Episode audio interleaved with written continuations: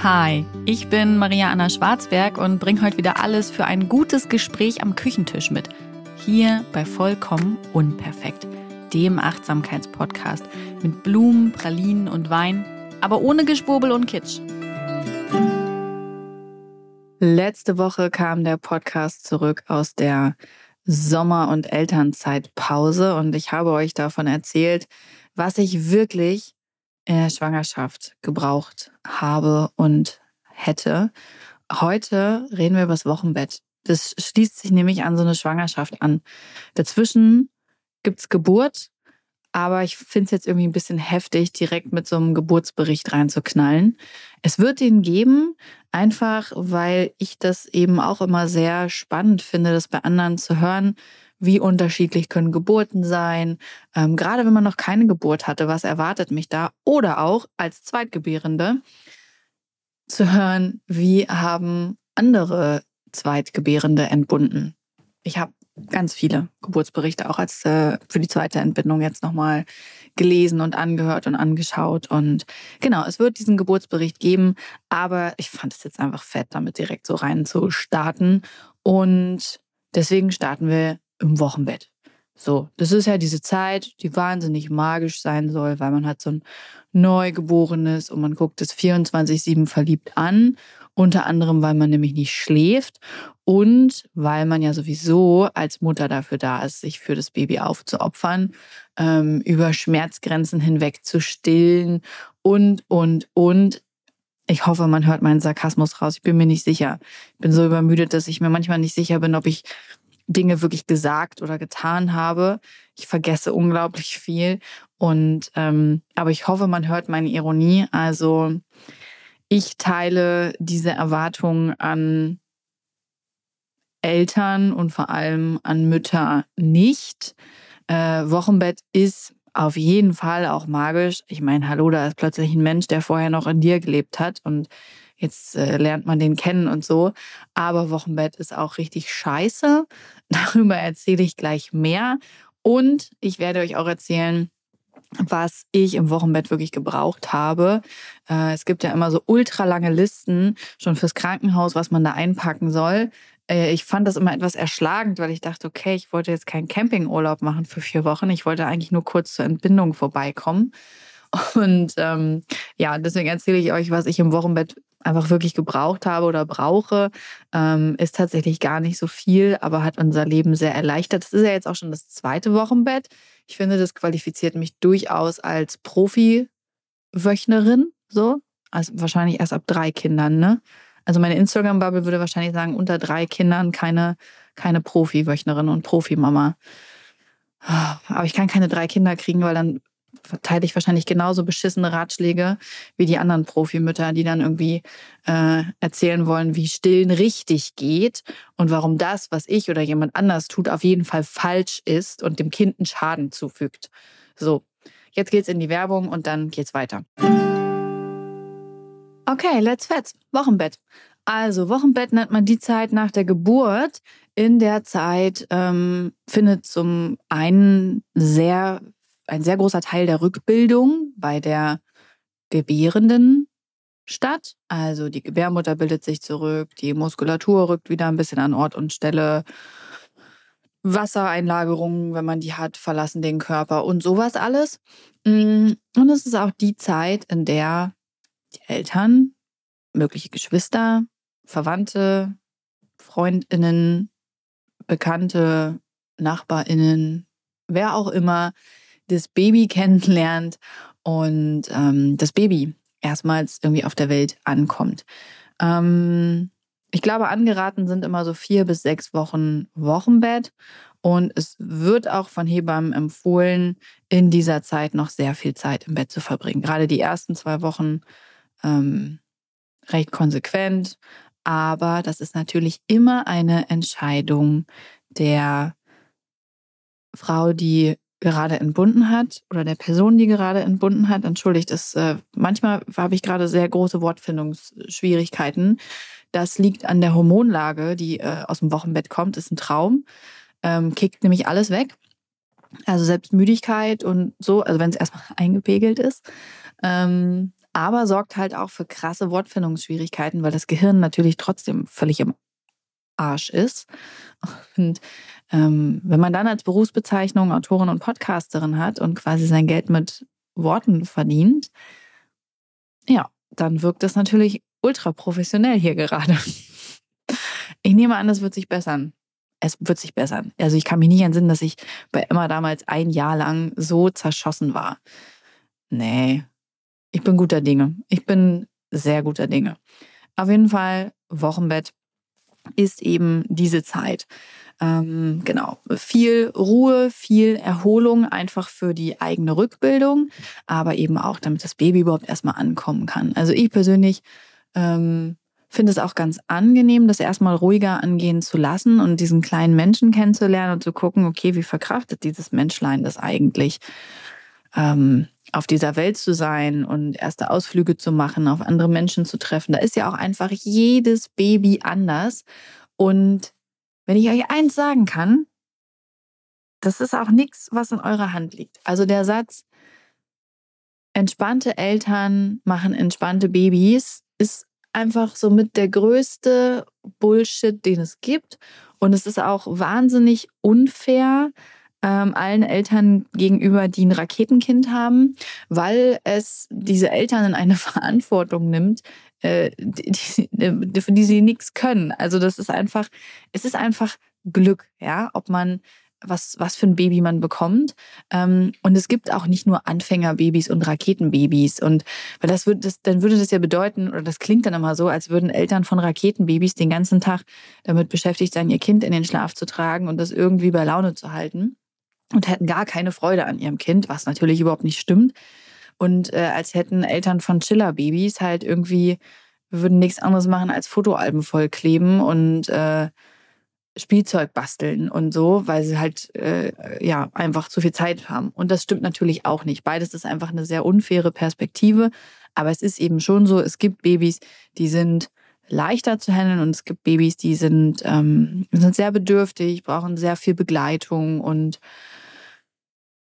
der Trick ist, es gibt keinen. Ihr könnt das nicht beeinflussen, weder wenn das Kind in eurem Bauch ist noch danach. Das hat einfach das Temperament, das es hat.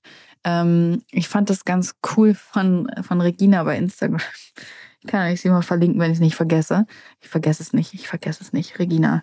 Äh, Daily Malina bei Instagram, falls ich es doch vergesse. Und zwar haben die ihr drittes Kind bekommen. Und äh, sie hat gesagt, äh, ihr wollt wissen, wie man so ein entspanntes Baby bekommt, wie deren Iva, weil die halt überall schläft, bei jeder Lautstärke und so und sich überhaupt nicht beirren lässt.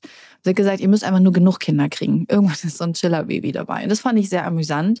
Und ähm, Sina von Mut im Bauch bei Instagram, die hat halt auch gesagt, so, es ist einfach reine Glückssache.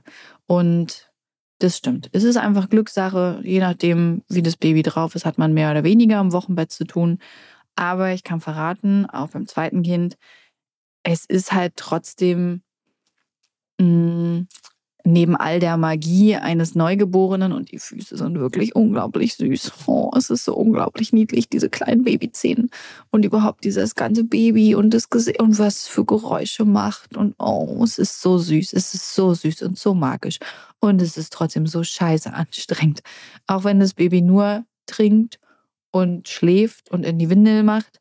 Ähm, wenn man sich fürs Stillen entscheidet, ist es einfach ein Fulltime-Job. So ein Baby trinkt acht bis zwölf Mal am Tag und es, so ein Neugeborenes zieht halt so eine Brust noch nicht in zehn Minuten oder fünf Minuten weg. Ja, das trinkt da auch viel, viel länger dran. Und wenn man sich das mal so vorstellt, ne, sagen wir mal, es trinkt vielleicht 30 oder 20 Minuten eine Brust und meistens schnabuliert es ja auch noch an der zweiten, so das acht bis zwölf Mal am Tag.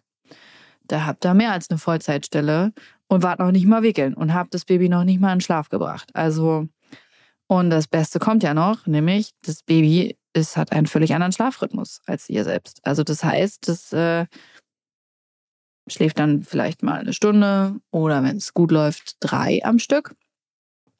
Und ähm, ja, die gute Nachricht ist, man wuppt das wirklich. Dafür sorgen Hormone und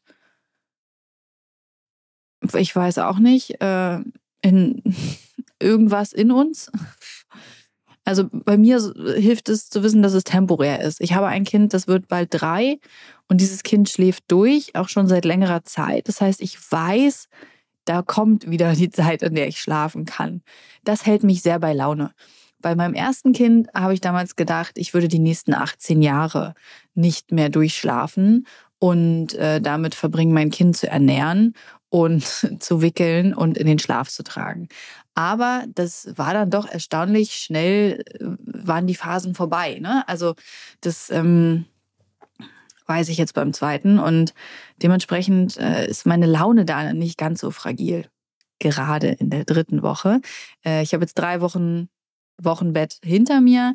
Ich liege nicht mehr den ganzen Tag im Bett, aber ich bin da kein Maßstab, sondern da ist einfach, das sind alle Eltern auf ihrem ganz eigenen äh, Weg. Es gibt welche, die halten wirklich sechs Wochen Wochenbett. Es gibt welche, die sind in der ersten Woche unterwegs.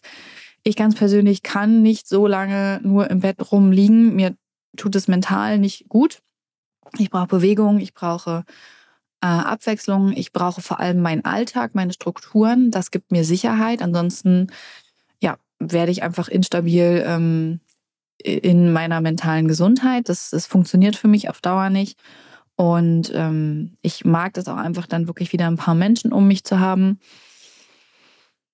Tatsächlich äh, sind wir dann eher sogar mit Freundinnen unterwegs, als äh, dass wir Verwandte äh, da haben. Ähm, nicht, weil wir unsere Verwandten nicht mögen, sondern ich finde, man hat irgendwie zu Freundinnen nochmal einen anderen Draht ähm, als mit Verwandten. Da sind irgendwie so andere Erwartungshaltungen, die mit, damit einhergehen. Aber ja, ich habe so zwei Wochen war ich doch recht viel im Bett, einfach auch, weil ich natürlich erschöpft war von der Geburt und ich meinem Körper Zeit geben wollte ähm, für die Rückbildung und weil ich auch gemerkt habe, es tut unserer Tochter, gut, mir fällt gerade ein, ich habe den Namen im Podcast noch überhaupt gar nicht erwähnt, ne? Soll ich jetzt so einen Trommelwirbel machen? Unsere Tochter heißt Rosa. Hm. Die kleine Rosa.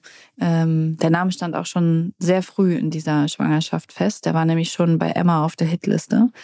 Und ich glaube, ich war erst im vierten Monat oder so. Und da stand für mich schon Rosa fest. Ich musste noch ein bisschen Überzeugungsarbeit leisten. Also ich habe auf jeden Fall den ersten Namen ausgesucht und mein Mann den zweiten Namen. Und äh, ja, dann habe ich das auch einfach schon Verwandten und Freundinnen erzählt, dass unsere Tochter Rosa heißen wird. Und damit war das dann einfach irgendwie auch fest, weil man den Namen laut benutzt hat, nicht nur unter uns, sondern auch gegenüber anderen. Und es war, es war ganz schnell klar, dass das eine kleine Rosa wird. Und ähm, äh, der Name passt doch einfach perfekt zu ihr. Ähm, Habe ich schon von den kleinen Füßen erzählt? So süß. Ja, also, die kleine Rosa ist da, genau. Und die sollte auch erstmal auf der Welt ankommen. Wir wollten sie erstmal kennenlernen. Wir können es kaum glauben. Und ich muss, auch wenn das für die Akustik schlecht ist, auf Holz klopfen. Aber wir haben als zweites Baby tatsächlich ein Anfängerbaby bekommen. Und äh, ich habe meine Hebamme auch mehrfach gefragt, äh, wie, wie und wann man das Wesen eines Kindes erkennt und ob sich das noch ändern wird. Und sie hat mich ja bei beiden Schwangerschaften, Geburten und äh, Wochenbetten begleitet. Und sie hat dann auch schon gelacht, hat gesagt, Maria, genieß es einfach. Das, das ist einfach so. Das Baby ist ein entspanntes Baby und keine Sorge, das wird jetzt nicht morgen auf einmal einen vollen Schubumkehr machen und ganz anders sein. Ähm, freu dich. Du hast dieses Glück jetzt und darfst dein entspanntes Baby einfach genießen. Und das war ein sehr schöner Moment und ich kann das zweite Wochenbett auch wirklich sehr viel mehr genießen, weil ich weiß, dass es temporär ist und ich das deswegen besser aushalten konnte, weil ich weiß, dass ich bestimmen kann, wie mein Wochenbett aussieht. Ähm, weil ich das natürlich einmal schon durch hatte. So. Und dementsprechend wusste ich auch, was mich erwartet. An alle, die das noch nicht durch hatten und auch generell, damit ihr es mal gehört habt. Ähm, wahrscheinlich werden jetzt sehr, sehr viele Wöchnerinnen an dieser Stelle auch mal nicken. Vielleicht habt ihr auch Dinge anders erlebt, aber also Woche eins war ultra. Ähm, nach der Entbindung, ich habe ambulant im Krankenhaus entbunden, dazu erzähle ich dann in der Geburtenfolge mehr. Ähm, das heißt, wir sind vier Stunden nach der Geburt nach Hause gegangen und ja, dann waren wir halt direkt im Wochenbett. Das war eine super Entscheidung, hat für uns ganz toll funktioniert. Und die erste Woche war einfach nur rosarot. Es war einfach nur Baby und toll und alles super, fast alles. Also mir haben wahnsinnig die Brustwarzen wehgetan, weil äh, das liegt übrigens nicht daran, dass die nicht abgehärtet sind oder so ein Schwachsinn. Also bitte hört auch auf, euch in der Schwangerschaft die Brustwarzen mit irgendwelchen harten Lappen und Bürsten zu reiben. Das bringt gar nichts. Der Grund, warum die Brustwarzen ähm, schmerzempfindlich sind in den ersten zwei, drei Wochen nach der Geburt, ist einfach der, dass diese Schwangerschaftshormone noch in eurem Körper sind und die sorgen eben auch dafür, dass die Brustwarzen so empfindlich sind. Und deswegen ist das Anlegen auch in der ersten Zeit noch unangenehm. Es sollte niemals schmerzhaft sein. Hm. Das wäre immer ein Zeichen dafür, dass beim Stillen gerade was nicht funktioniert. Aber in jedem Fall ist es auf jeden Fall nicht angenehm, ja. Ähm, aber das war so das Einzige äh, glaube ich, was in der ersten Woche irgendwie eben so unangenehm war. Ähm, so dieses An, dieser Ansaugschmerz beim, beim Stillen. Und ach so, was hat man noch? Ja, ich hatte noch ein bisschen mit Nachwehen zu kämpfen. Die waren tatsächlich beim zweiten Kind jetzt äh, stärker als beim ersten. Das ist aber auch klassisch. Und äh, ich ganz persönlich, ich gebe hier keine Medizinratschläge, ich habe Ibuprofen genommen. Das hat mir sehr gut geholfen und geht auch unter 1600 Milligramm nicht in die Muttermilch über. Bildungsauftrag erfüllt. Check. Genau. Ja, Wochenfluss halt natürlich, ne? Klar, die Gebärmutter zieht sich zusammen, die, die Wunde, an der die Plazenta angehaftet hat, die heilt Stück für Stück und natürlich blutet es immer nochmal. Der Wochenfluss, den hat man auch so vier bis sechs Wochen, also über die ganze Wochenbettzeit ungefähr. Ähm, bei dem einen endet der auch früher, bei dem anderen später. Also, wenn ihr Fragen habt, stellt sie eurer Hebamme oder eurer Frauen, euren Frauenärztinnen. Ähm, ja, das sind, waren so meine beiden Dinge. Und ansonsten rosarot. Alles war toll. Alles war super. Im Wochenbett angekommen. Hier das totale Chaos. Also 800 äh, Bälle jongliert, 799 runtergefallen. Ähm, dann ging es in die zweite Woche und ich wusste schon, dass das die heftige Woche wird, in der die Hormone Achterbahn fahren, weil einerseits die Schwangerschaftshormone den Körper verlassen und andererseits der Körper umstellt auf ich habe einen Babymodus und das kann halt ganz schön zu Hormonchaos führen und deswegen ist es so, dass sehr sehr viele WöchnerInnen äh, in der zweiten Woche sehr viel heulen und am Ende sind. Und das war ich auch. Und kann mich ehrlich gesagt nicht entsinnen, ob beim ersten oder zweiten Mal schlimmer. In beiden Fällen katastrophal schlimm. Ich habe in der zweiten Woche, und ich dachte erst noch, ich kriege das gut abgefedert, weil im ersten Wochenbett damals mit Emma war die Stillproblematik, hat über alles Überhand genommen. Und ähm, ich werde zum Stillen auch nochmal eine gesonderte Podcast-Folge aufnehmen, weil beim Stillen ein solcher Erwartungsdruck bei Müttern ausgelöst wird und ein solcher Anspruch an, an die Natürlichkeit gestellt wird, dass eine völlige Überhöhung der Natur stattfindet, ähnlich wie beim Thema Geburten. Ähm, und ich habe dazu so viel zu sagen und so viel mir angelesen, das äh, würde ich in den Rahmen sprengen. Aber in jedem Fall war das bei Emma so ein riesiges Thema, dass es das ganze Wochenbett übernommen hat. Und äh, deswegen dachte ich erst, oh ja, deswegen war das bestimmt damals so schlimm. Diesmal werde ich nicht so viel heulen und es wird mir nicht so schlecht gehen. Pustekuchen. Also es gibt auch diesmal wieder ein paar Stillprobleme. Ähm, bei weitem nicht in dem Ausmaß wie bei Emma, die sich in der zweiten Woche abgestillt hat. Aber ja, ich glaube, so ein bisschen Stillprobleme haben wahrscheinlich die meisten WöchnerInnen. Und auch unabhängig davon, ich habe einfach jeden Nachmittag so einen totalen mentalen Zusammenbruch gehabt und habe über Stunden geheult, wahnsinnige Ängste ausgestanden und ausdiskutiert und beackert, unglaubliche Sorgen gehabt. Äh, ich konnte mich selbst nicht ausstehen. Also es war zweite Wochenbettwoche eine Vollkatastrophe an jedem Tag und ich habe einfach nur gedacht, boah, möge diese Woche umgehen. Und dann wusste ich ja, wie viele Tage noch kommen. Und dann ging es mir so unglaublich schlecht. Und, oh. und zack, dritte Woche, wie neugeboren, wie wiederhergestellt. Also ich habe richtig gemerkt, ich bin wieder in meiner Mitte. Ich bin wieder ich. Ich kann ich habe immer noch Ängste wie jeder Mensch, aber ich kann die wieder in einem gesunden Ausmaß sehen und annehmen und hinterfragen und aushalten. Und äh, ich heule nicht mehr jeden Tag. Also ich heule auch so manchmal in meinem Alltag. Das ist jetzt, das kommt einfach vor, das ist, äh, gehört dazu. Ich finde es auch sehr gesund. Alle Emotionen dürfen sein. Ähm, aber es hat einfach jetzt ja wieder also ich fühle mich einfach wieder wie ich so. Und das war das Allerschönste. Ich finde, emotionale Instabilität ist mit das Schlimmste, was es gibt. Ähm, ich glaube, jeder und jeder, der mal an dem Punkt war, dass er äh, auf Dauer seine, seine Mitte verloren hat, weiß, dass das so das Schlimmste ist, was im Leben kommen kann.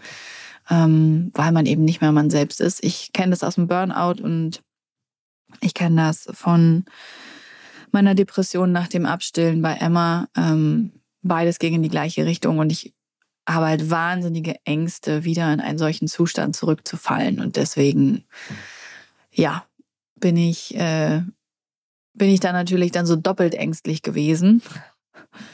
Angst vor der Angst. Wie weise Harry. Also ich finde es nicht weise. Ich finde es wahnsinnig bescheuert und habe echt gelitten. Aber dritte Woche war dann halt echt cool. Also da konnte ich viel genießen. Und ähm, ich war immer noch viel im Bett, ich bin aber auch öfter rausgegangen, bin langsam wieder am Alltag angekommen. Das hat mir viel Freude gebracht und ähm, ich merke, wie wir langsam immer mehr in Strukturen zurück, zurückkommen, die eben unseren Alltag ähm, ausmachen. Ich schlafe immer noch viel länger, als ich es normalerweise tun würde. Aber das ist gut und das ist wichtig, weil ich einfach auch ein Ausmaß an Schlaf brauche. Ansonsten würde diese Podcast-Folge noch konfuser sein und ähm, ich auch einfach schlechte Laune den ganzen Tag haben. Ich mache auch öfter noch einen Mittagsschlaf und so. Also da achte ich sehr drauf. Ähm, aber insgesamt merke ich, dass wir in dieser neuen Konstellation jeden Tag ein bisschen mehr ankommen und dass mir das unglaublich gut tut, wieder in meine Strukturen zu finden. Es gibt mir wirklich eine große Sicherheit. Es trägt dazu bei, dass ich eben wirklich mich in meiner Mitte fühle und es ist einfach schön, unseren Familienalltag wieder mehr leben zu können, denn ja, wir haben Rosa dazu bekommen und die lieben wir sehr und freuen uns, aber wir haben eben auch noch eine Tochter und die ist mir genauso wichtig und ich möchte einfach nicht den ganzen Tag nur im Bett liegen und ähm, Babysachen machen. Ich möchte auch mit ihr mein Leben, meinen Alltag teilen, weil sie mein Team ist und ähm, das ist schön, dass das immer mehr geht. Und das ist auch für mich das schönste Gefühl, überhaupt zu merken, wie verbunden ich mit Emma bin und dass die Ankunft von Rosa daran nichts ändert, sondern dass diese Liebe einfach bleibt und die Liebe zu Rosa wächst und dass einfach genug von dieser Liebe da ist. So, das ist ein voll schönes Gefühl zu merken, alles findet sich und ähm, ja, das ist einfach gut. So fühlt sich Wochenbett an. Ich glaube, ich konnte damit einen ganz guten Überblick geben. Ähm, wir haben regelmäßige Hebammentermine oder unsere Hebamme kommt vorbei. Das ist voll schön. Die guckt sich dann immer das Baby an, die guckt sich dann immer mich an und ob alles gut ist, ob der Wochenfluss läuft, ob die Brustwarzen fein sind, all solche Dinge halt, ne? Und ähm, man kann alle Fragen loswerden. Also auch wenn es unser zweites Kind ist, bin ich sehr, sehr dankbar für den Berufsstand der Hebammen, weil ich immer noch viele Fragen habe und viele Dinge vergessen habe und es einfach toll ist, eine Ansprechpartnerin zu haben, bei der ich sagen kann, oh Gott, wie war denn das nochmal? Oder gucke mal, darf der Bauchnabel von Rosa so aussehen? Und äh, mal fix ein Bild drüber schicken kann. Und ähm, ich ziehe auch meinen Hut vor dem Berufsstand der Hebammen, äh, wie sie erst irgendwie diese, diese völlig durchgeknallten Gebärenden betreuen. Also Schwangerschaftshormone sind halt auch echt eine taffe Sache. Dann haben sie irgendwie TigerInnen im Kreissaal, die, also ich war bei meiner zweiten Geburt nicht höflich und ich war auch wirklich nicht leise. Und äh, nee, also hätte ich, ich hätte nicht mit mir arbeiten wollen. So, und dann, wenn das geschafft ist, dann kommen die heulenden WöchnerInnen. Und also, und das alles zu diesen Arbeitszeiten und der Bezahlung, ne? Das musst du wirklich wollen. Hut ab, habe ich zu meiner Hebamme auch schon gesagt. Also Hut ab. Ähm, das ist, äh, ja, Ich möchte nicht tauschen. So eine Hebamme macht das Wochenbett, die Schwangerschaft, die Geburt auf jeden Fall leichter und äh, ist für mich nicht wegzudenken. Ich habe noch ein paar andere Sachen, ähm, womit ich mich ausgestattet habe, was mir in diesem Wochenbett geholfen hat und hilft. Und ich habe das mal für euch tatsächlich in einer Liste zusammengetragen, weil ich meinem Gehirn dafür einfach nicht genug traue, dass ich das aus dem Stehgreif alles zusammenbekomme. Ich würde auf jeden Fall was vergessen. Ich habe letztens auch, mein Mann hat seinen Schlüssel vergessen. Der ist nämlich auch im Wochenbett und war mit dem Hund draußen. Dann hat er angerufen und hat gesagt, kannst du mir mal aufmachen, damit ich reinkomme. Und dann bin ich zur Wohnungstür gegangen, habe auf den Klingelknopf gedrückt, damit er unten reinkommt. Und dann bin ich ins Schlafzimmer gegangen, habe das Baby angelegt und habe beim Stillen so fünf Minuten später gedacht, Scheiße, ich muss ja auch oben die Tür aufmachen. Solche Dinge passieren aktuell. Ja. Ist unterhaltsam. Ich weiß noch, dass ich bei Emma da sehr hart mit mir anfangs war und dachte, das kann doch nicht mein Ernst sein. Ich nehme das diesmal mit sehr viel mehr Humor. Es, es ist, wie es ist, ne? Und es sind halt die Hormone. Aber zurück zur Ausstattung, die ich in eine Liste geschrieben habe, damit ich nichts vergesse. Sehr cool ist auch, ich habe bei vielen Sachen die PartnerInnen angeschrieben und äh, habe um Rabattcodes gebeten. Also ich markiere jetzt einfach diesen kompletten Ausstattungsteil als Werbung. Ein Teil davon habe ich als äh, Presseexemplare bekommen, ähm, ein Teil habe ich als Geschenke bekommen, ein Teil habe ich selber gekauft. Und genau, es gibt eben für ein paar Sachen Rabattcodes, die ihr natürlich nutzen könnt oder auch nicht. Aber ich finde es immer ganz schön, wenn man für den ganzen Kram, den man so braucht, ähm, auch mal ein bisschen rabattieren kann. Es ist sowieso schon alles teuer genug, wenn man ein Baby bekommt. Ich meine, mit so einem Baby, man braucht gar nicht so viel. Frage, wollt ihr eine Folge zum Thema Erstausstattung fürs Baby? Auch da gelte ich ja jetzt als fast Profi mit zwei Kindern. Ähm, die Insta-Polizei würde sagen, nein, erst ab drei Kinder. Aber deswegen fast Profi. Also wenn ihr die wollt, dann ähm, gebt mir mal irgendwie Rückmeldungen per E-Mail oder Instagram oder so. Dann weiß ich das. Genau, aber auch im Wochenbett. Ähm, ich finde es schön, wenn man einfach ein bisschen sparen kann und da nicht ganz so viel ausgeben muss. Ich leg mal los, okay? Und fang mal an. Also was ich sehr empfehlen kann, habe ich mir erst jetzt im zweiten Wochenbett geholt. Beim ersten habe ich noch gedacht, ach, mein Seitenschläferkissen tut es auch. Und das andere, das ist als früher hat man das ja auch nicht gebraucht. Mhm. Was für ein Argument, Maria.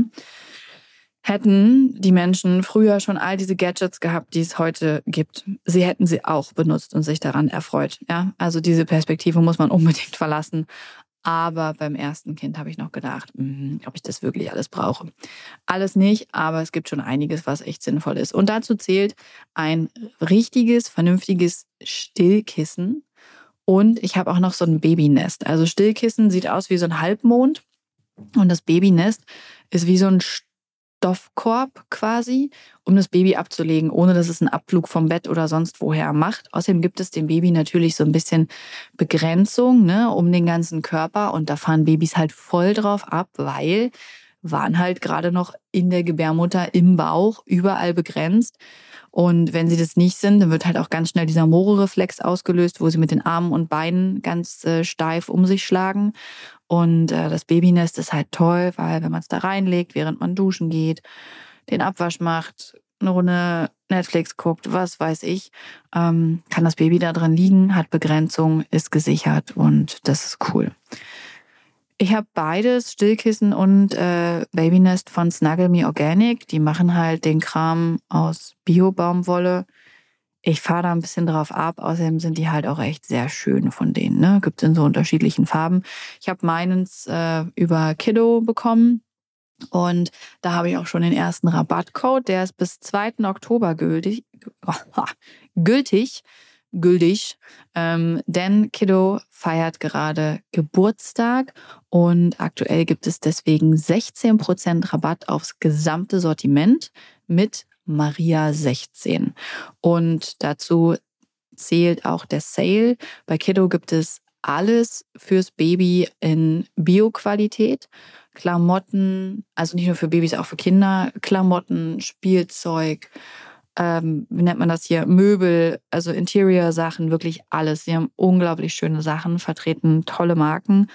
Und ja, mit Maria 16 bekommt ihr da aktuell 16% Rabatt bis zum 2. Oktober. Und das Stillkissen und das Babynest kann ich beides sehr von Snuggle Me Organic empfehlen. Das Stillkissen ist schön fest, das rutscht nicht weg, es fässt sich angenehm an. Äh, Rosa hat sich auch noch nicht drüber beschwert. Also das ist schon mal für mich so ein Ding, bin ich froh, dass ich mir das fürs zweite Wochenbett geholt habe. Was ich im zweiten Wochenbett und auch im ersten viel genutzt habe, waren Bücher und Hörbücher.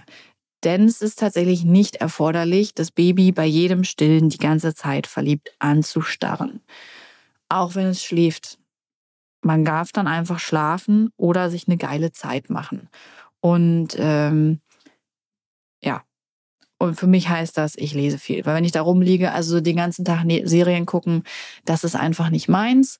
Ähm, das fühlt sich irgendwie so zeitverschwenderisch an und irgendwie fehlt meinem Tag dann auch die Struktur und ach, irgendwie kann ich dabei nicht genug abschalten. Also deswegen bin ich so ein Buchtyp und ähm, ich habe jetzt zwei Sachen im Wochenbett äh, gelesen. Zum einen habe ich ähm, Orwells Rosen gelesen von Rebecca Solnit, das neue Buch. Ganz stark, sehr empfehlenswert. Und ich lese gerade noch den wahrscheinlich fettesten Krimi, äh, seit es Krimis gibt, ähm, von J.K. Rowling, aka Robert Galbraith oder so. Unter diesem Pseudonym schreibt sie ja ihre Krimis und da lese ich gerade den neuesten, der gefällt mir sehr gut. Trotzdem, wie immer, wenn es um J.K. Rowling geht, erwähne ich auch an dieser Stelle, dass es wichtig ist zu wissen, dass sie transfeindlich ist und ähm, Transmenschen nicht inkludiert und da einfach jede und jeder sich selbst ein Bild machen muss und möchte und entscheiden muss und möchte, inwieweit er oder sie äh, Bücher, Filme, sonst was von ihr konsumieren und sie damit unterstützen möchte. Diese beiden Dinge lese ich gerade. Es gibt zwei Buchempfehlungen, die ich auf jeden Fall mitgeben möchte fürs Wochenbett, allerdings auch schon für Schwangerschaft und generell. Das sind auch, finde ich, persönlich die beiden einzigen Bücher, die man braucht in Schwangerschaft und Wochenbett und sie sind so gut und so umfassend, ein Traum. Beide sind von Karen Dannhauer.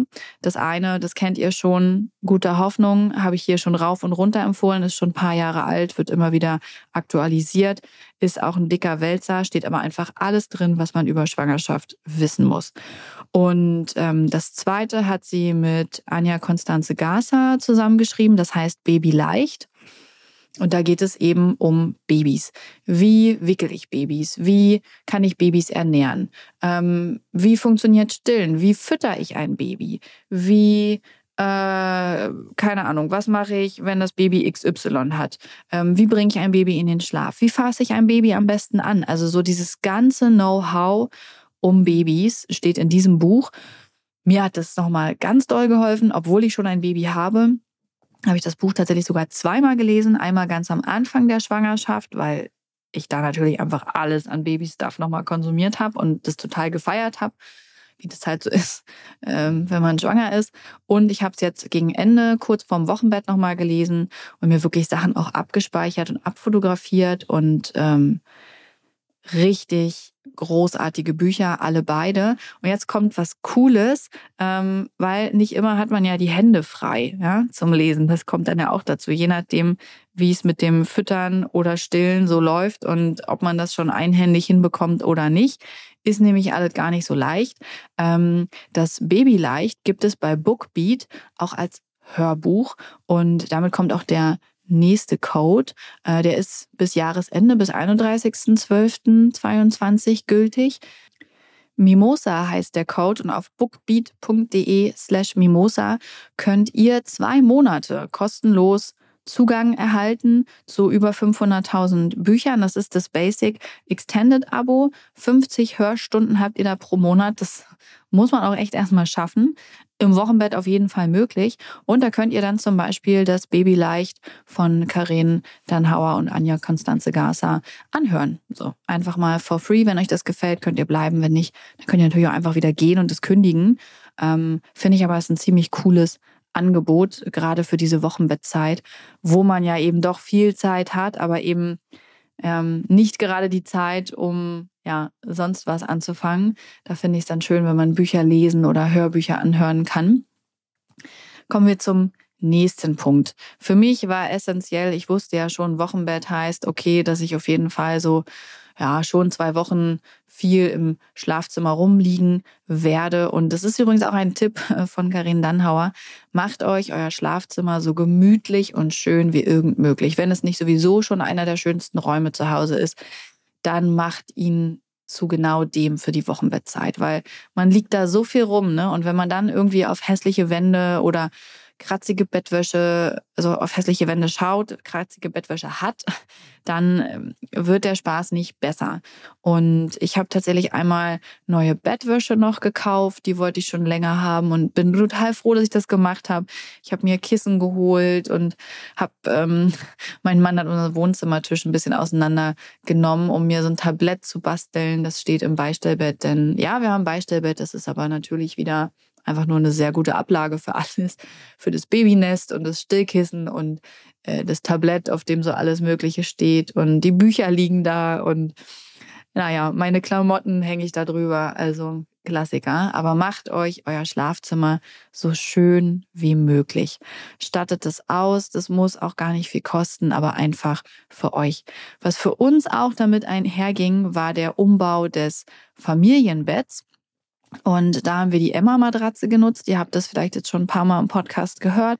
Die Emma-Matratze ist aktuell Partner von Vollkommen Unperfekt und wir haben uns auch eine Matratze ausgesucht. Die Emma 25 Hybrid ist es bei uns geworden, auch wegen der Höhe. Das passte nämlich perfekt mit unserem Boxspringbett. Und genau, so haben wir an unser Familienbett angebaut. War eine sehr gute Entscheidung, weil wir einfach viel mehr Platz haben. Witzig, unser großes Kind nutzt das Familienbett jetzt plötzlich kaum noch. Das haben wir gar nicht erwartet. Ich habe eigentlich eher erwartet, dass sie jetzt viel, viel mehr wieder im Familienbett ist. Aber irgendwie, ich weiß nicht, ob ihr das zu wuselig war oder zu viel war, obwohl Rosa jetzt echt keine Krachmacherin ist. Ähm, aber ja, da haben wir schon wieder angefangen umzubauen und sind sehr dankbar, dass wir uns für eine 90 mal 2 Meter Matratze entschieden haben, weil die nämlich auch in Emmas Bett passt. Die Emma-Matratze passt in Emmas Bett. Ich weiß, es ist hahaha. Wir haben alle einmal gelacht. Ähm, genau, und das heißt, wir konnten die jetzt auch einfach in ihr Bett legen und haben quasi ihre zweite Matratze unter dem Bett liegen. Und äh, falls es irgendwie nachts mal unruhiger wird oder sie mal krank ist oder so, dann kann mein Mann jetzt einfach die Matratze unterm Bett vorziehen und ähm, kann sich dort mit hinlegen. Also ein universelles Familienbett haben wir hier quasi. Ich habe mich auch voll drauf gefreut, so dieses, diese eine Lösung vorzustellen und dann so, ja, Nee, also unser Familienbett wandert gerade. Wir finden noch raus, was wir brauchen. Und ähm, genau, die Emma-Matratze, falls ihr das irgendwie noch nicht in der Werbung mitbekommen habt, gibt es auch einen Code für unperfekt 5, heißt der, auf www.emma-matratze.de slash unperfekt 5 gibt es 5% on top auf alle Angebote. Kommen wir zu den Dingen, die wir an körperlichen Sachen im Wochenbett brauchen. Da habe ich mir ein paar Sachen geholt, von denen ich schon wusste, dass sie unglaublich gut sind und helfen. Ähm, also eigentlich alle sehe ich gerade. Ich gucke mal durch. eine Sache ist neu, die hatte ich letztes Mal nicht und das war doof. Äh, die habe ich mir jetzt dazu geholt. Zum einen ähm, für alle, die es mit dem Stillen versuchen wollen. Holt euch Lanolin. Ich nutze das von Medela, das gibt es aber auch von anderen HerstellerInnen. Lanolin ist gereinigtes Wollfett und es hält die Brustwarzen wirklich geschmeidig. Und falls man mal eine Mini-Verletzung hat, kann man das da einfach richtig dick drüber streichen, ähm, damit es nicht irgendwie weiter verletzt wird. Und es pflegt und es hilft bei der feuchten Wundheilung. Also Lanolin ähm, unbedingt da haben. Neu bei mir dazugekommen sind Silberhütchen. Die gibt es im Internet. Ich habe sie bestellt und die hatte ich letztes Mal noch nicht. Bei Emma gab es die nämlich, glaube ich, noch nicht. Die sind mega. Das sind halt so eine kleinen Hütchen, die auf jeden Fall versilbert sind Und Silber ist ja antibakteriell und hilft und unterstützt damit die Wundheilung. Das ist schon mal mega. Und von der Form sorgen die dafür, dass die Brustwarzen sich nicht richtig aufstellen können. Das ist sehr angenehm, denn jeder und jeder, der schon mal versucht hat zu stillen, weiß, so Brustwarzen, die gerade viel beansprucht sind und dann zum Beispiel mal in einer Kühlabteilung stehen oder bei der kälteren Jahreszeit, das fühlt sich an, als hätte man, als hätte man Murmeln als Brustwarzen. Es ist wirklich gar nicht angenehm. Und diese Silberhütchen, die unterstützen halt sowohl die Wundheilung als auch eben bei diesem Aufstellen. Ganz, ganz angenehm und können halt einfach im Still-BH getragen werden. Sehr empfehlenswert auch die Kompressen von Multimam. Auch die unterstützen die feuchte Wundheilung, sind aber eher für den Fall, dass schon richtig viel schiefgegangen ist. Dann holt sowieso unbedingt eure Hebamme dazu oder eine Stillberaterin, ähm, damit die euch mithelfen und mit draufschauen können. Und bitte vergesst nie, ich sage es jetzt schon einmal, auch wenn noch die Stillfolge kommt, ihr müsst nicht stillen. Stillen ist eine beidseitige Beziehung. Ihr könnt stillen, aber ihr müsst nicht. Ja, das ist äh, kein Pflichtprogramm und ihr müsst euch dafür nicht schlecht fühlen. Ähm, das ist eine Entscheidung, die allen Stillenden und nicht Stillenden freisteht, ähm, ob man das will oder nicht, ob man das kann oder nicht. Und wenn irgendwas ist, bitte, bitte, bitte macht euch keinen Druck. Das ist nicht schlimm. Ähm, ja, das nur schon mal vorweg. Also Lanolin, Silberhütchen, Multimam. Ähm, was ich mir diesmal auch geholt habe, hatte ich letztes Mal auch noch nicht. Jetzt sind sogar schon zwei Sachen. Seht ihr, so funktioniert mein Gehirn. Ähm, sind Einmalunterlagen zum Wickeln für mich. Habe ich letztes Mal nicht gemacht, weil ich dachte, ich kann keine zehn Einmalunterlagen kaufen. Das ist so ein Zehnerpack bei DM. Ähm, damit verpeste ich die Umwelt, weil da ist ja Plastik mit drin. Das ist richtig. Gemessen daran, wie oft man im Leben im Wochenbett liegt, ist es aber, glaube ich, verschmerzbar. Ich habe die diesmal geholt und hatte davon immer schon eine Unterlage unter meinem Bettlaken liegen, für den Fall, dass die Fruchtblase platzt. Da hätte man sich nämlich sonst auch ganz schön das Bett mit versauen können. Falls es passiert, bei Emma Matratze könnt ihr euch eine neue Matratze holen. Ähm, ja, oder ihr holt euch einfach mal für 1,95 oder was das waren, so eine Einmalunterlagen. Und auch so im Wochenbett, es fließt halt noch einiges am Blut, ne? Und äh, ich fand das ganz hilfreich, diese Unterlagen dann einfach drunter zu haben und zu wissen, ich versau mir jetzt nicht das ganze Bett, wenn irgendwas daneben geht, sondern beziehe einfach einmal neu und packe eine neue Unterlage drunter. Ich habe was ähm, übrigens Wochenfluss angeht, setze ich auf zwei Sachen. Ich habe tatsächlich einmal normale Slips und äh, Binden da. Ähm, so eine Bio-Baumwollbinden von mh, hm, Organics oder so heißen die. Keine Ahnung. Ähm, ich wechsle ganz gern. Ich bin ein großer Fan von Periodenunterwäsche an den meisten Tagen, aber ich habe auch Tage, an denen ich mir denke, boah, ich will jetzt einfach ganz normalen Slip anhaben. Und dann finde ich es schön, da einfach eben die Binde reinzulegen und zu sagen, okay, heute fühle ich mich mal so und ähm, gut, morgen wieder so.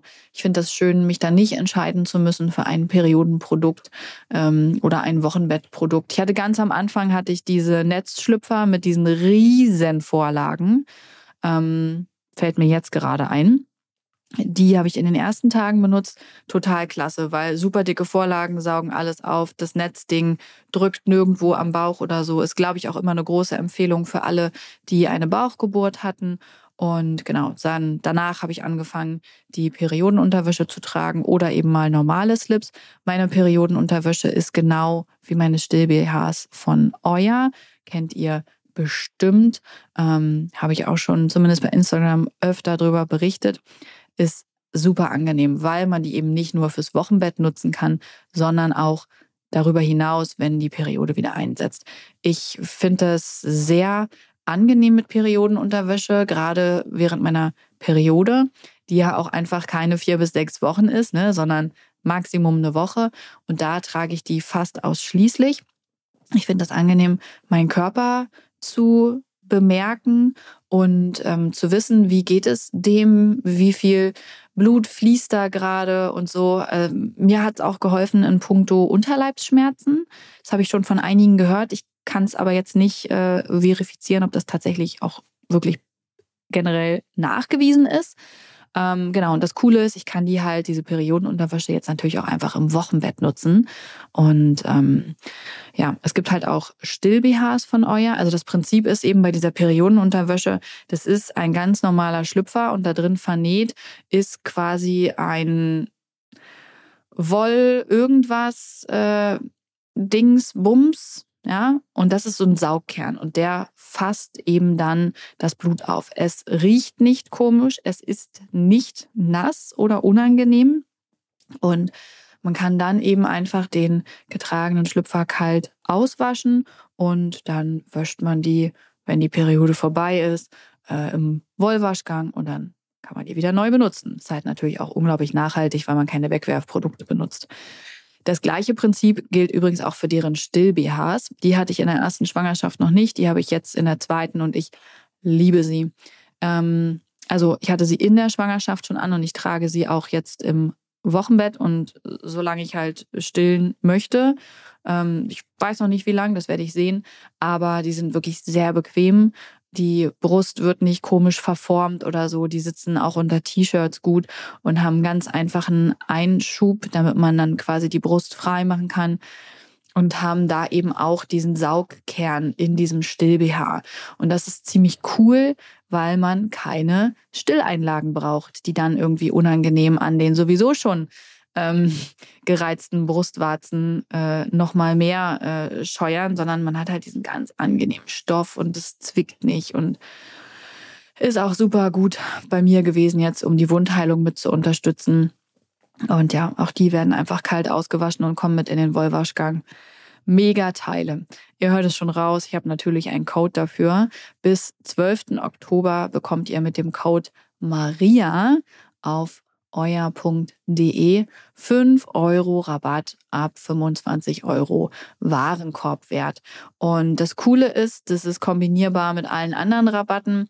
Bei euer bekommt man zum Beispiel ab drei solchen Panties schon freien Versand und ab fünf Stück gibt es nochmal 10 Prozent und überall kommt immer noch mal ein 5 Euro Code on top. Also Maria bis 12.10.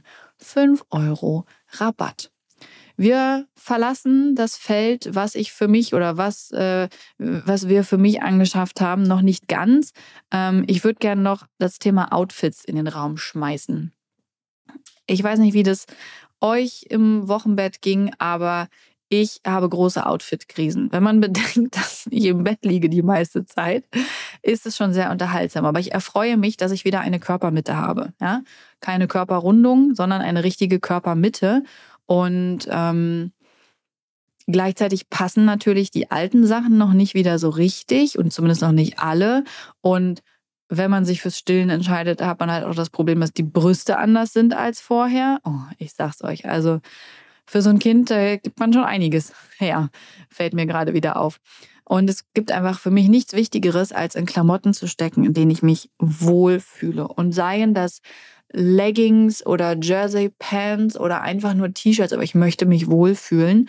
Und ähm, ja, aktuell habe ich eine Kooperation mit Armed Angels, deswegen möchte ich das hier nochmal einstreuen. Bis 23.10. gibt es mit Maria Anna unterstrich 15 15 Prozent Rabatt. Und das lohnt sich ganz schön doll. Die haben nämlich ziemlich geile Leggings und Jersey Pants und sowas da und T-Shirts sowieso ist ja bei denen immer alles aus ähm, Naturfasern fair und nachhaltig produziert. Und ja, ich habe mir auf jeden Fall eine Jersey Pants und ein Shirt fürs Wochenbett geholt. Bin sehr dankbar drum. Ähm, mal gucken, wann ich wieder ins Mom Jeans Game einsteige. Auch noch wichtig fürs Wochenbett kommen wir zu den inneren Dingen. Eine Wasserflasche. Ich habe immer eine große Wasserflasche am Bett stehen und ich sage das bewusst, weil das ganz schön durstig machen kann äh, mit dem Stillen. Ähm, ich habe da, ich habe die immer stehen. Ist ein Liter, glaube ich, drin und ich trinke bestimmt drei Stück davon am Tag. Und wenn ich die da nicht stehen hätte, würde ich keine drei Liter trinken. Dann würde ich es vergessen, dann wäre ich zu faul aufzustehen und so weiter und so fort. Stellt euch wirklich Wasser ans Bett, weil ihr habt einfach keinen Bock, ständig aufzustehen. Und das gilt natürlich auch genauso für alle Eltern, die sich für die Flasche entscheiden. Holt euch für euch selbst eine Wasserflasche trinkt jedes Mal, wenn euer Kind trinkt, ein bisschen. Und äh, das ist sehr gut, vor allem mit dem Schlafmangel, um nicht irgendwie in Kopfschmerzen und ja, Schwäche zu kommen. Ich merke das schnell, wenn ich zu wenig trinke, dass ich wirklich schwach werde, müde werde, Kopfschmerzen habe. Trinkt genug. Essen. Da habe ich drei Empfehlungen. Die erste ist mein Partner, den kann ich euch nicht ausleihen. Aber vielleicht habt ihr einen Partner oder eine Partnerin oder NachbarInnen oder Verwandte oder FreundInnen. Auf jeden Fall holt euch Unterstützung fürs Essen. Das geht sonst total unter und man ist fast nur ungesunden Kram, wenn da nicht jemand anders für sorgt, weil man eben ne, die meiste Zeit schon mit Ernähren, Wickeln und äh, in Schlafbegleiten beschäftigt ist. Ähm, cool finde ich auch, eine Freundin hat mir ein Paket von Mother's Finest geschickt. Das ist ein Unternehmen aus Berlin, die extra fürs Wochenbett zugeschnitten ähm, so Suppen und Essen und sowas anbieten. Es wird dann nach Hause geliefert und man kann sich das je nach Bedarf einfach aufwärmen. Ist halt auch so von der Nährstoffzusammensetzung quasi fürs Wochenbett maßgeschneidert. Hat uns ganz schön den Poppes gerettet an zwei Abenden, an denen wir um 21 Uhr dachten, ja, wir müssten jetzt auch mal was essen. Und was wir aktuell tatsächlich auch wieder beziehen, ist, äh, sind HelloFresh-Boxen. Ähm, ich hatte da mal eine Folge zugemacht, Vor- und Nachteile. Und ähm, ja, aktuell überwiegen da für uns die Vorteile. Und wir haben HelloFresh-Boxen, die uns geliefert werden, dreimal die Woche ähm, haben wir dadurch ein leckeres Mittagessen. Äh, da habe ich auch einen Code für, und zwar HF Unperfekt, ne, für HelloFresh Unperfekt. Und damit könnt ihr bis zu 90 Euro in Deutschland und Österreich und bis zu 140 Schweizer Franken äh, in der Schweiz auf die ersten vier Boxen sparen als neue Kunden. Das ist echt ein fettes Angebot und ja, macht uns das Leben leicht. Ne? Wird halt nach Haus geliefert. Das Rezept plus die Lebensmittel dafür gleich in so einer Dreierbox packst nur noch in den Kühlschrank, suchst dir aus, was willst du heute essen, machst das nach Rezept, bereitest du es zu und hast ein frisches, geiles Essen. Ähm, lohnt sich bei uns gerade richtig. Letzter Tipp in dieser echt langen Folge. Damit habe ich nicht gerechnet. Aber es gab auch wirklich viele Punkte, die wichtig waren. Und ich finde, wenn ich so eine Folge mache zum Thema, so ist das Wochenbett und was brauchst du im Wochenbett, dann muss sie auch alle Infos parat halten und kann nicht einfach nur sein, ja, das Wochenbett ist so und so und diese drei Dinge braucht ihr. Tschüss. Das hilft dann ja auch niemandem, ne? Letzter Tipp vor der Geburt. Macht nochmal die Dinge, die euch helfen, euch so gut zu fühlen, wie ihr seid. Ich war nochmal beim Friseur. Einen Tag vor meinem Entbindungstermin. Und es war eine ganz, ganz tolle Idee. Ich habe mir übrigens keinen Pony schneiden lassen, wer die Debatte bei Instagram mitbekommen hat. Ähm, und ich bin sehr froh, dass ich das nicht gemacht habe, sondern meine Haare sind gerade einfach alle auf einer Länge. Ich kann sie jederzeit zusammenknuddeln. Ähm, sie nerven nicht, sie stören nicht. Ich muss sie nicht übermäßig oft waschen und vor allem muss ich dann nichts damit tun. Weltbeste Entscheidung. Zeit für Pony und krasse Frisuren ist dann wieder, wenn ich mehr Schlaf äh, und Alltag habe. Aber das hat mir geholfen. Und meine Hebamme hat das auch äh, in beiden Geburtsvorbereitungskursen gesagt. Macht, was euch gut tut, womit ihr euch im Kreissaal und Wochenbett wohlfühlt. Ähm, wenn das nochmal Maniküre, Pediküre ist, wenn das Waxing ist, Gott weiß was, dann tut das. Was euch gut tut, tut euch dann eben auch in diesen sehr fragilen Momenten gut, sowohl unter der Geburt als eben auch im hormonstarken Wochenbett. Und ich fand das total schön, dass sie das gesagt hat und nicht so abgetan hat, als äh, ihr müsst euch da nicht um euch kümmern. Doch, es geht nicht nur ums Baby, es geht auch um euch und deswegen macht nochmal die Dinge, die euch gut tun, bevor das Baby kommt und ihr fühlt euch viel, viel wohler. Ich hatte übrigens Regenbogennägel im Kreissaal. Das ähm, wollte meine Tochter gern und das fand ich auch total schön. War ein schönes Gefühl. Das war der Einblick in mein Wochenbett. Ich ähm, ja, habe es auch tatsächlich im Schlafzimmer jetzt langsam geräumt. Also manchmal lege ich mich da jetzt tagsüber noch hin, aber für mich reicht es an dieser Stelle mit Wochenbett ähm, einfach für mein emotionales Gleichgewicht.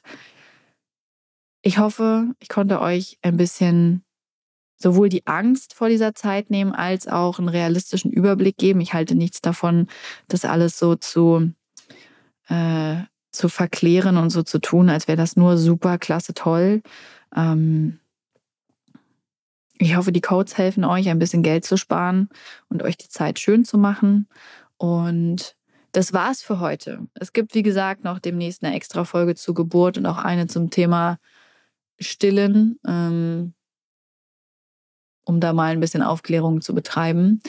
Ich habe generell ganz viele Folgen im Kopf geplant, denn natürlich diese aufregende, verändernde Zeit ähm, hat auch viel in mir bewegt und hat viel an Themen und Ängsten nach oben gebracht. Und die sortiere ich gerade noch und bereite das auf, ähm, um euch da auch wieder ein bisschen was an die Hand geben zu können.